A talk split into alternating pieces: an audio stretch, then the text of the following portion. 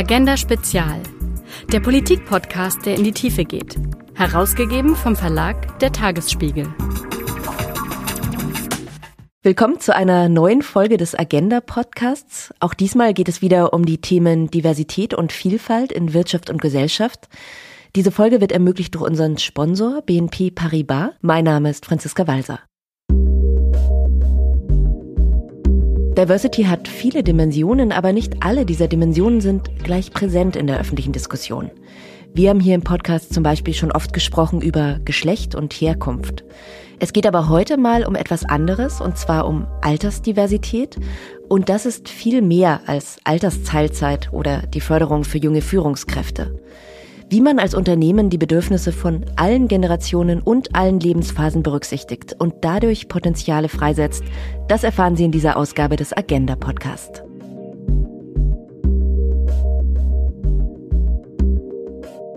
Und ich freue mich auf meinen heutigen Gast, Tino Benker-Schwuchow. Er ist Mitglied des Management Boards bei BNP Paribas Deutschland. Außerdem hat er die Funktion eines Personalvorstands inne für die Region Deutschland und Österreich. Hallo, Herr Benker-Schwuchow. Wunderschönen guten Morgen.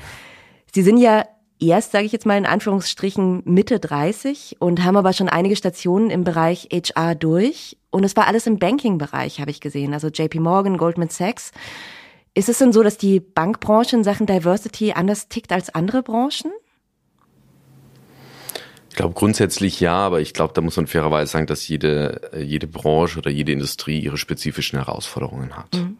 Und ich glaube, wenn man, wenn man auf die Bankenbranche selbst guckt, dann ist es natürlich in vielerlei Hinsicht eine, eine zutiefst konservative Branche. Das hat was mit Regulatorik, mit Risiken zu tun. Wir reden über Geld. Also ich glaube, das möchte jeder in sicheren Händen äh, wissen und es hat natürlich auch Auswirkungen. Und ich glaube, natürlich ist es so, dass diese konservative Branche auch so ein bisschen Image kreiert oder auch kreiert hat in den letzten Jahren und auch den letzten Jahrzehnten. Und hier ist es natürlich so, dass es auch ähm, unschöne Image äh, Gedanken gibt. Ähm, wenn wir über lange Arbeitszeiten oder unattraktive Arbeitszeitmodelle zum Beispiel denken oder wenn wir auch über das Thema von, von Kultur, also das heißt kulturell vielleicht auch manchmal ein schwieriges Pflaster, das liest man zumindest, äh, Stichwort ähm, Ellenbogenmentalität ähm, oder auch vielleicht so ein bisschen das, das Bild, wie funktioniert Karriere. Also es ist noch ein sehr starres Bild, es ist ein sehr elitäres Bild, also nicht unbedingt äh, zu attraktiv an der einen oder anderen Stelle und das, da verlieren wir vielleicht auch Talente. Also ich glaube zum Beispiel für weibliche Talente kann das nicht so attraktiv wirken oder auch für Menschen mit einer anderen sozialen Herkunft. Mhm, okay. Sie haben jetzt schon zwei Diversity-Dimensionen angesprochen, also Herkunft, Geschlecht. Es gibt ja noch viel mehr. Ähm, und so wie ich das sehe, also wenn ich mich jetzt in die Rolle einer HR-Person versetzen würde, da besteht ja eine gewisse Verzettelungsgefahr, ne? dass man denkt, dann mache ich was für diese Gruppe und für diese Dimension, ähm, ganz viele Einzelmaßnahmen. Ist das die Gefahr, dass man dann das große Ganze so ein bisschen aus dem Blick verliert? Absolut. Also ich glaube, Sie treffen genau den Punkt. Ähm, ich glaube, die, die Aktionismusfalle steht da direkt vor der Tür. Und ich glaube tatsächlich, was für uns relevant ist, äh, grundsätzlich ist das Thema Fokus. Also wirklich zu sagen, was hat Impact, was bringt etwas? Und ich glaube, wir wollen nicht äh, ein Gießkannenvorgehen ähm, vorantreiben. Nichtsdestotrotz ist es natürlich so, wie, wie macht man das? Also wie, wie kann man Diversity Management ähm, sauber fokussieren. Und ich glaube, da ist es wichtig, dass man eben Diversity Management als eine ganz klassische unternehmerische Aufgabe anzieht und die auch genauso strukturiert managt. Ähm, das bedeutet für uns zum Beispiel, dass man klare Governance-Strukturen aufsetzt, die man kommunizieren kann, die man auch einfach nachvollziehen kann, dass man Ressourcen hat, das heißt, dass, dass man Hände und Kolleginnen und Kollegen hat, die das Thema mit ein mit voller, mit voller Kraft vorantreiben und auf der anderen Seite, dass man natürlich auch Zugang zu Entscheidungsgremien oder auch Entscheidungsträgern hat. Ähm, das ist zum Beispiel auch der Grund, warum wir in 2020 äh, tatsächlich eine dezidierte Abteilung geschaffen haben. Das ist die Abteilung Diversity, Inclusion und People Care und die direkte Berichtslinie dieser Abteilung, auch der Abteilungsleitung, geht an mich. Und zusammen mit dieser Abteilung haben wir auch tatsächlich drei strategische Ziele für unsere 2025-Strategie abgeleitet. Diese strategischen Ziele beschäftigen sich hauptsächlich mit dem Thema der Kultur der Zugehörigkeit. Ich glaube, hier ist das Stichwort Belonging. Ähm, zweitens ist es so, dass wir lebensphasenorientierte Maßnahmen fokussieren und drittens tatsächlich, dass wir versuchen, unser Angebot zu schärfen, gerade im Bereich der nachhaltigen Gesundheitsförderung. Und ich glaube, äh, ein großes Learning für uns ist, dass es eben total wichtig ist, quantitative, aber auch qualitative Ziele zu setzen, um diesen Fokus wirklich auch zu steuern.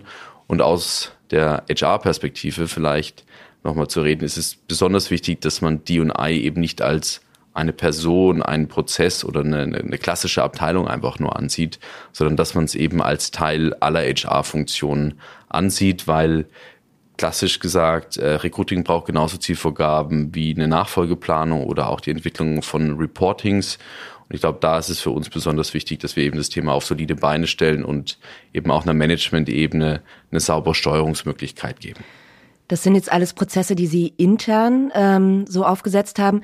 Es passiert ja aber auch schnell, dass man eben blinde Flecken hat. Also weil man zum Beispiel vielleicht selber als planende Person gar nicht alle Diversity-Dimensionen abbildet, aus Erfahrung nicht kennt sozusagen. Ähm, wie lösen Sie das dann? Dass Sie da auch von außen immer gespiegelt bekommen, guck mal, ihr vergesst da was Wichtiges. Ist ein super wichtiger Punkt, den Sie ansprechen. Also ich glaube, für mich würde ich sagen, dass genau dieser unvoreingenommene Blick von außen, den, den man halt tatsächlich im, ich sag mal, in der Maschine, im Maschinenraum ähm, vergessen und auch verlieren kann. Hier ist es so, dass wir tatsächlich mit ähm, dem Stifterverband und der Charta der Vielfalt zusammenarbeiten. Ähm, zusammen haben die zwei Institutionen in 2022 mit acht Pilotunternehmen die Entwicklung eines Diversity Audits vorangetrieben und auch ähm, abgeschlossen. Ähm, und hier ist es so, dass der, der Hintergrund und der Fokus ganz klar war, Unternehmen dabei zu unterstützen, ähm, eine ehrliche Selbstreflexion, gerade bei der Umsetzung ihrer Diversity-Bemühungen ähm, vorzunehmen und eben genau die Maßnahmen zu implementieren, die wirklich sinnvoll sind und die, die wirklich was bringen. Und ähm, hier ist es tatsächlich auch so, dass wir versucht haben, dass dieses Audit nicht gewinnorientiert ähm, auszurichten, sondern eben auch wissenschaftlich begleiten lassen. Und dadurch, dass wir das Projekt mit begleitet haben, wollen wir jetzt natürlich auch durch diesen Prozess durchlaufen, also dieses Audit selbst ähm, absolvieren. Und für uns ist das in, in vielerlei Hinsicht attraktiv. Also per se verstehen wir uns als eine lernende Organisation. Und da gilt es natürlich auch mit einem, mit einem guten Beispiel voranzugehen. Und auf der anderen Seite ist es natürlich genau dieser unverbrauchte Blick von außen, der, der eigene Entwicklungsfelder auch nochmal erkennen lässt. Und insbesondere für uns auch nochmal das Thema Generationenmanagement äh, stärker fokussiert, was für uns ähm, sehr, sehr wichtig mhm. ist. Genau, dieses Diversity Audit, das war ja ursprünglich für Hochschulen und Forschungseinrichtungen war es ja konzipiert worden, Vielfalt gestalten.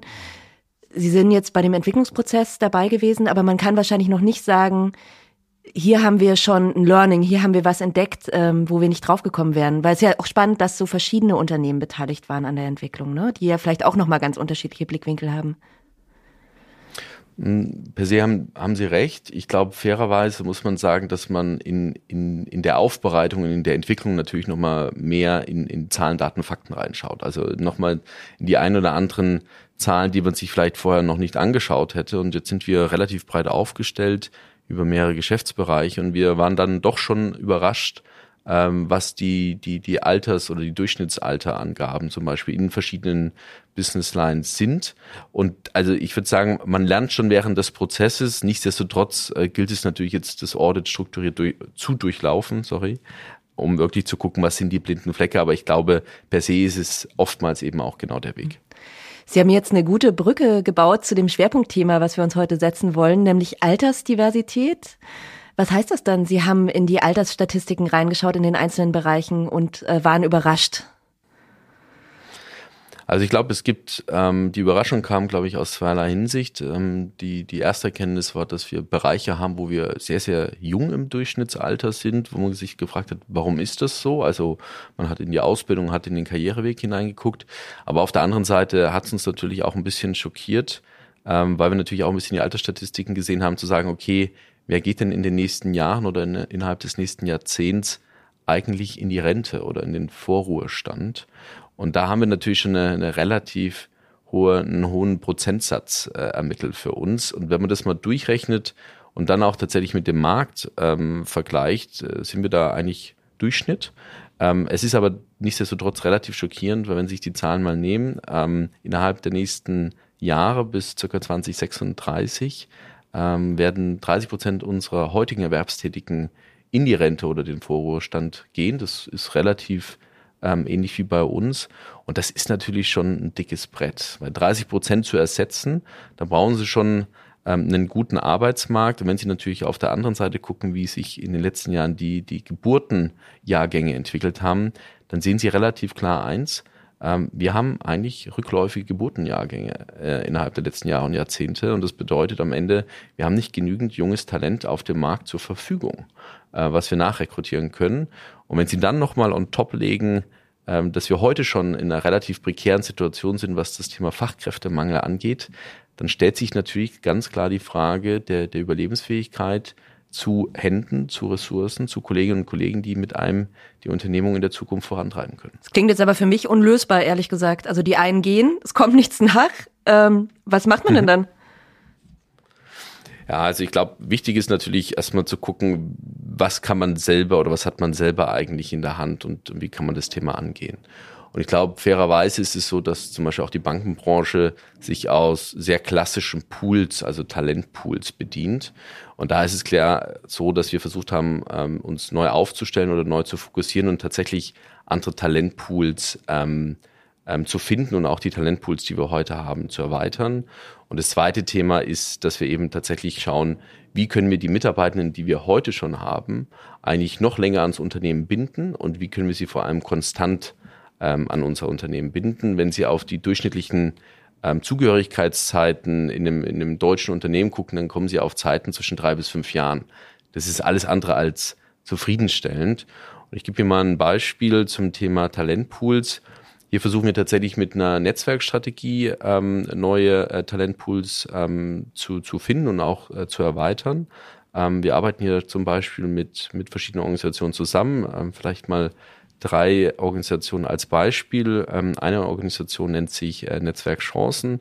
Hier ist tatsächlich der, der Fokus auf die soziale Herkunft. Also das heißt, was wir hier ganz konkret tun, ist, dass wir interne Kolleginnen und Kollegen mit jungen Talenten mit einem anderen sozialen Herkunft, also das heißt zum Beispiel weniger monetär, weniger Ausbildung, also tatsächlich eine andere soziale Schicht, zusammenzubringen in Tandems, um einen Perspektivenwechsel beidseitig ähm, zu erreichen und aber auch natürlich genau diesen Talenten aufzuzeigen, die Bankenbranche ist mehr als vielleicht ihr Image, ähm, hier gibt's gute und nachhaltige Arbeitsbedingungen und auch aufzuzeigen, wie der Short Track ist, einen Einstieg einfach zu schaffen.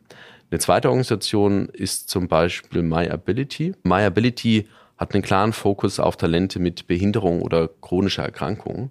Und wenn man in die Statistiken reinschaut, dann wird man finden, dass Personen mit, mit einer Behinderung oder chronischer Erkrankung gleich doppelt benachteiligt sind, eben nicht nur durch die Behinderung oder die Erkrankung, sondern auch innerhalb von Bewerbungsprozessen ist es so, dass tatsächlich das Durchkommen, also das Realisieren und den Job eintritt, doppelt so schwer ist. Und hier versuchen wir eben tatsächlich ganz konkret ähm, die Möglichkeit zu schaffen, ähm, Anlaufstellen, also erste Jobprofile oder Jobmöglichkeiten zu schaffen nach dem Studium oder auch nach der Ausbildung und eben auch tatsächlich über Einblicke Praktikum oder ähnliches ähm, den Direkteinstieg zu ermöglichen, weil das Ziel ist, eben genau diese Population auch zu erhöhen.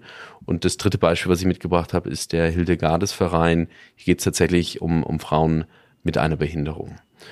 Und wenn ich dann nochmal den, den, den, sag ich mal, den Schwung auf den wahrscheinlich wichtigsten Part gehe, und zwar auf die, die Beschäftigten, die wir heute schon im Unternehmen haben, da ist es uns besonders wichtig, dass wir lebensphasenorientierte Angebote schaffen. Also das heißt, idealerweise haben Sie früher gesagt, ich trete in ein Unternehmen ein und gehe dann in Rente. Wir wissen, das ist heute nicht mehr die Realität, das ist, ist sagen die Statistiken und das ist auch so. Nichtsdestotrotz haben wir uns das als Ziel gesetzt und wir versuchen eben potenziell für drei Dimensionen, also das heißt für drei Cluster unterschiedliche Angebote zu schaffen.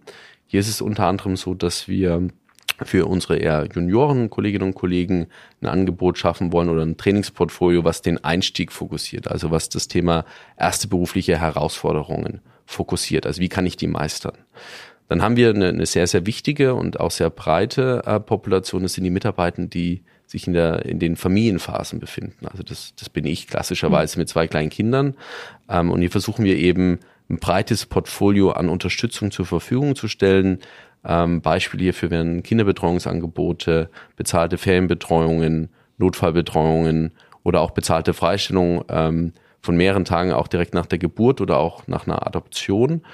Und ähm, das dritte Cluster, was wir tatsächlich sehr stark in den Fokus genommen haben, auch umso mehr in den letzten Jahren, ist das, das Alterscluster 50 plus. Und hier ist es tatsächlich interessant, weil wir zwei Herausforderungen haben. Erstens ist es meistens ein Alterscluster, was sehr stark ähm, gerade im familiären Background mit Betreuungssituationen umgehen muss, eben auch also mit Pflege von Angehörigen. Mhm. Ja. Yes, genau, ganz konkret Angehörige zu pflegen.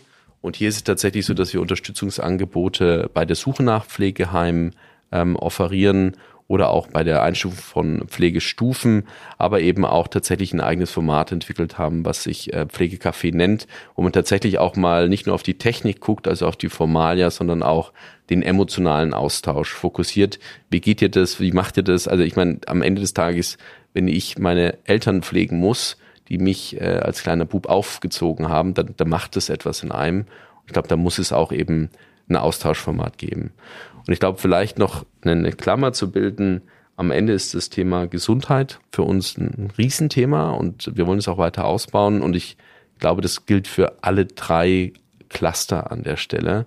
Und hier ist es tatsächlich so, dass wir die Prävention in den Vordergrund ähm, gestellt haben und eben auch klar verstanden haben, dass der reine Obstkorb nicht das ist, was die Leute happy macht oder was sie brauchen. Das ist nice to have. Aber wir versuchen eben hier an der Stelle ganz klar mit proaktiven Medical Checks für die Mitarbeiter und Führungskräfte zu wirken. Und hier kann eben jeder Kollege und äh, jede Kollegin ähm, in, in Präventivkrankenhäuser gehen, um sich durchchecken zu lassen. Und ich glaube, das wird auch sehr, sehr gut angenommen. Mhm. Ja, der Obstkorb und der Betriebssport sind so die Klassiker, ne?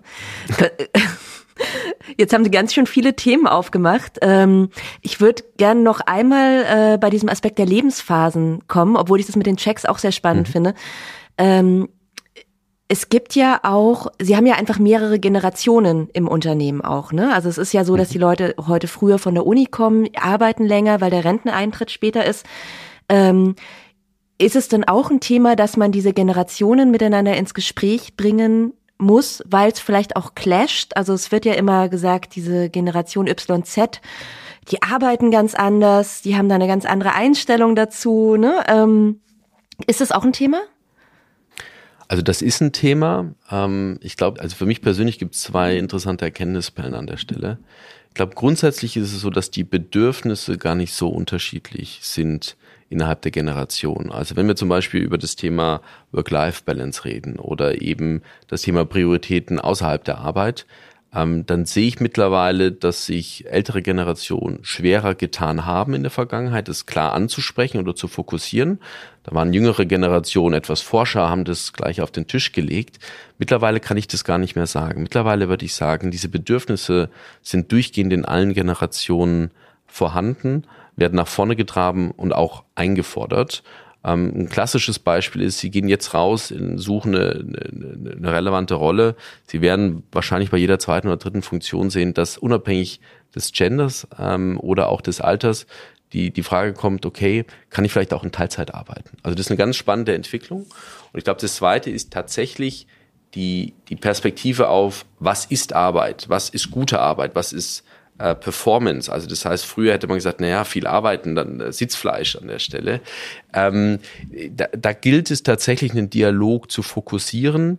Am Ende ist aber die Erkenntnis, dass umso besser durchmischt die Teams sind, also das heißt auch in den Altersstrukturen, umso klarer aber auch Austauschformate und das Teaming fokussiert wurde, umso klarer wird auch, dass sich die, die, die Unterschiedlichkeiten auflösen und tatsächlich auch ähm, ich glaube, relativ klar fokussiert an den Sachthemen gearbeitet wird und diese Genera dieses Generationenthema nicht wirklich mehr ein Thema ist. Also das heißt, ja, das Thema ist da. Ähm, wir versuchen es aktiv einzusteuern.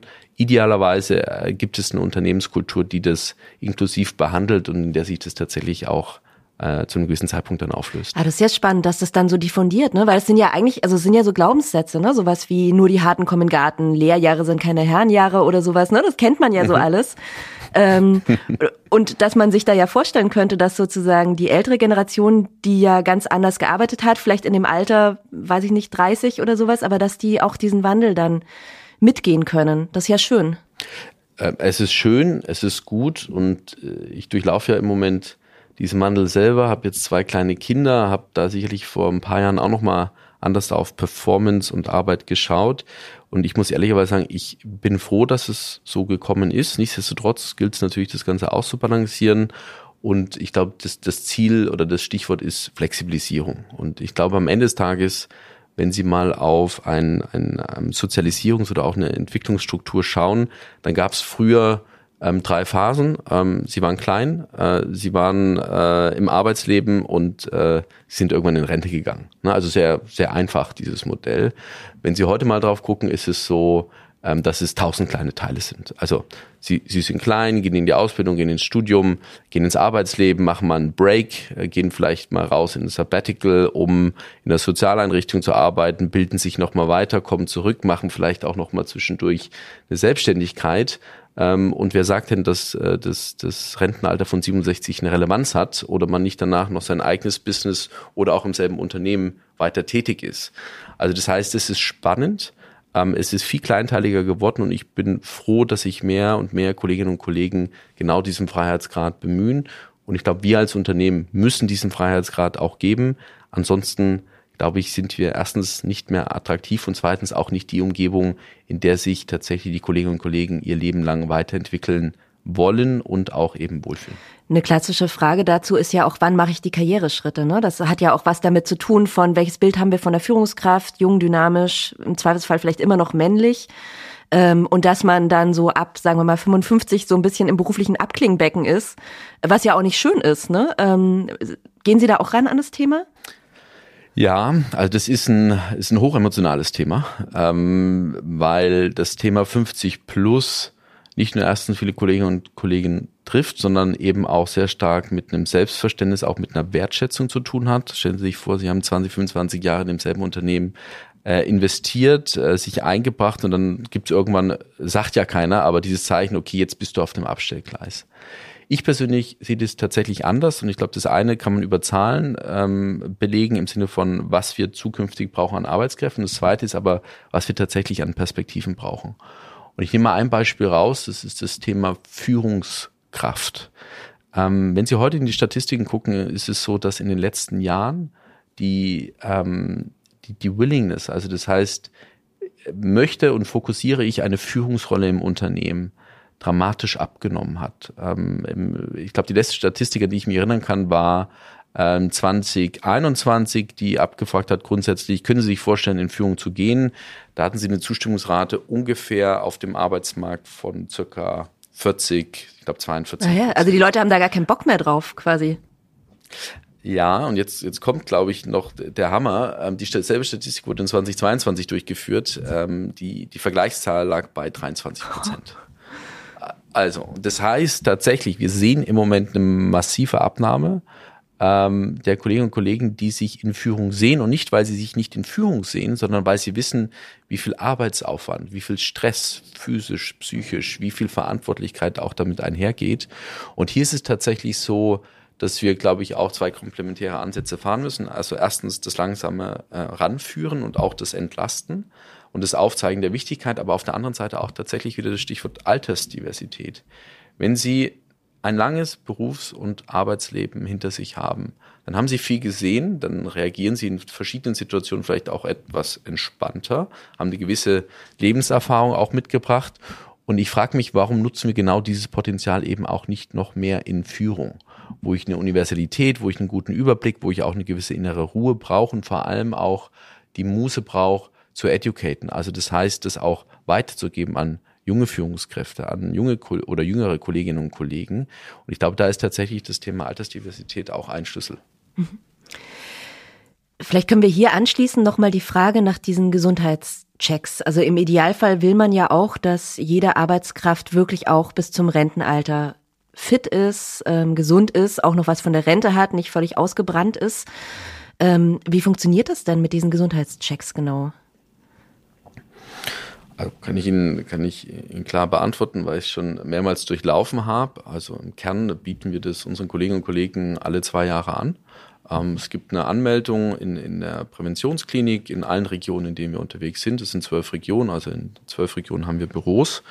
Und ähm, ich äh, komme dann tatsächlich ähm, früh in der Klinik an. Ähm, meistens ohne Essen und Trinken vorher. Es gibt einen Blutcheck, es gibt eben genau ähm, die Kontrollmöglichkeiten, die man sicherstellen muss. Und dann durchläuft man tatsächlich über den ganzen Tag ähm, eigentlich seine Kontrollpunkte ab. Man hat dann einen netten Laufzettel und geht tatsächlich von Spezialist zu äh, Spezialist. Ähm, das erste Mal war tatsächlich etwas strange. Das habe ich, glaube ich, vor fünf oder sechs Jahren das erste Mal gemacht.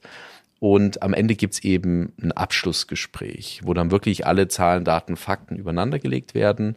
Ähm, und ähm, das erste Mal war es für mich tatsächlich auch schon nochmal ein, ein kleiner Schock. Ähm, und ich weiß, es ging auch verschiedenen Kolleginnen und Kollegen so, weil tatsächlich auch Dinge rauskommen können, die man vorher noch nicht gesehen hat.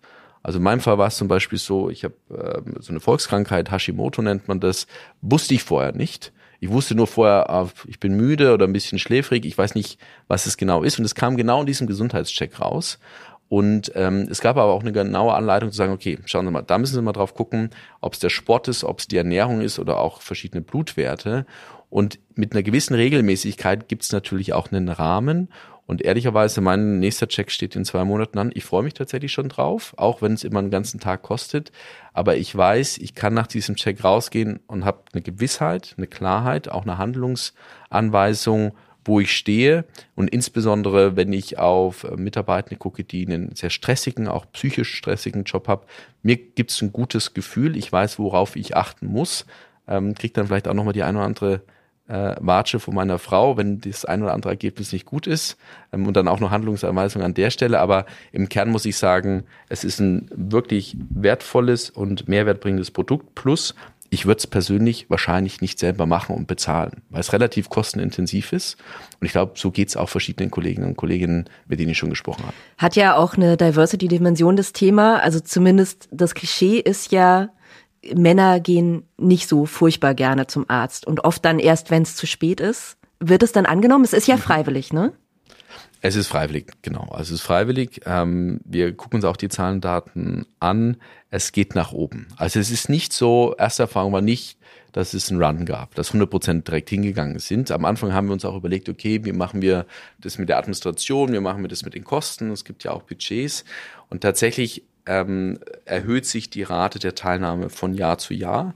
Ähm, und ich glaube, das ist mittlerweile wirklich Diversity unabhängig. Also es sind alle Kolleginnen und Kollegen, ähm, die, die das mittlerweile wahrnehmen.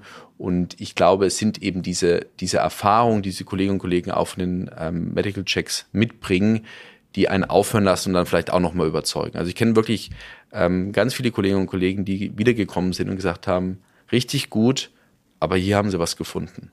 Und es war richtig gut, dass sie es jetzt gefunden haben, weil in zehn Jahren wäre es vielleicht ein Problem mhm. gewesen. Eine Frage wollte ich noch stellen, obwohl wir schon ein bisschen fortgeschrittener sind in der Zeit, aber ähm, weil ich es spannend finde. Sie haben jetzt gerade das Thema Renteneintrittsalter erwähnt. Und das zeigt ja, dass Sie als Unternehmen, Sie sind ja nicht im luftleeren Raum, sondern arbeiten mit politischen Rahmenbedingungen. Ne? Und wir haben jetzt mhm. gerade schon äh, Pflege erwähnt, Kinderbetreuung. Sie übernehmen da ja, also springen zum Teil auch in Lücken, die einfach nicht gefüllt sind ne? in der Gesellschaft, wo es Bedarfe gibt. Ähm, Gibt es denn was, wo Sie sagen, da würde ich mir Unterstützung von der Politik wünschen? Da könnten, könnte das noch viel besser flankieren, wenn es die und die politische Maßnahme gäbe? Ich glaube, ich würde die, die Frage am liebsten persönlich beantworten und äh, wenn ich sie persönlich beantworte, dann beantworte ich sie als Vater von, von zwei kleinen Kindern. Ähm, und dann ist die, die klare Aussage, ich wünsche mir mehr und bessere Betreuungsangebote. Und das gilt eben nicht nur für Kinder, sondern eben auch für pflegebedürftige Angehörige. Ähm, ich weiß, das, das ist keine, keine neue Forderung. Also das ist, glaube ich, etwas, was wir schon sehr, sehr lange hören. Aber wenn Sie zum Beispiel mal das, das Beispiel Hessen nehmen, ähm, dann haben Sie Status quo heute circa 37.000 fehlende Betreuungsplätze für Kinder. Und daran sehen Sie leider, wie, wie akut und wie aktuell dieses Thema weiterhin ist. Und zum Teil beantwortet sich natürlich dann auch die Frage nach ähm, den Ursachen eines, eines Fachkräftemangels natürlich auch von ganz alleine. Ja, Danke, Herr Benker-Schucho, auch für die persönlichen Einblicke. Das war wirklich ein sehr spannendes Gespräch. Vielen Dank für Ihre Zeit. Mehr Diversität in der Personalarbeit, das waren Einblicke von Tino Benker-Schwucho, Mitglied des Management Boards bei BNP Paribas Deutschland. Falls Ihnen, liebe Hörerinnen und Hörer, der Podcast gefällt, dann empfehlen Sie uns gerne weiter. Es gibt uns kostenfrei zu abonnieren auf Spotify, Apple und vielen weiteren Portalen. Infos zur Diversity-Konferenz vom Verlag der Tagesspiegel und der Charta der Vielfalt finden Sie unter diversity-konferenz.de. Bis bald, ich bin Franziska Walser.